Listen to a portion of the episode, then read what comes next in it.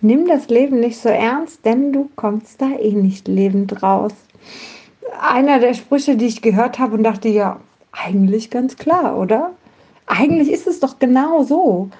Aber wir nehmen es so ernst. Und warum nehmen wir es wohl so ernst? Dabei ist es doch eigentlich so einfach. Und warum können wir nicht den Moment genießen? Warum können wir nicht das Leben genießen? Denn es hört doch irgendwann auf.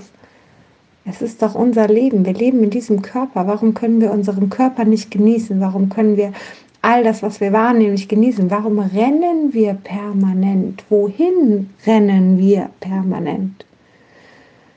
Ich weiß nicht, ob wir gewinnen, wenn wir sterben. Wäre doch eine berechtigte Frage, oder? Gewinnen wir, wenn wir sterben? Oder, weißt du, mach doch mal halblang. Mach doch mal langsam, um eben dir klar zu werden, dass du lebst, um zu leben und dass du das Leben wirklich genießen kannst. Denn wenn wir es mal genau betrachten, ist es eigentlich ganz schön, oder? Ich wünsche dir einen wunderschönen Tag.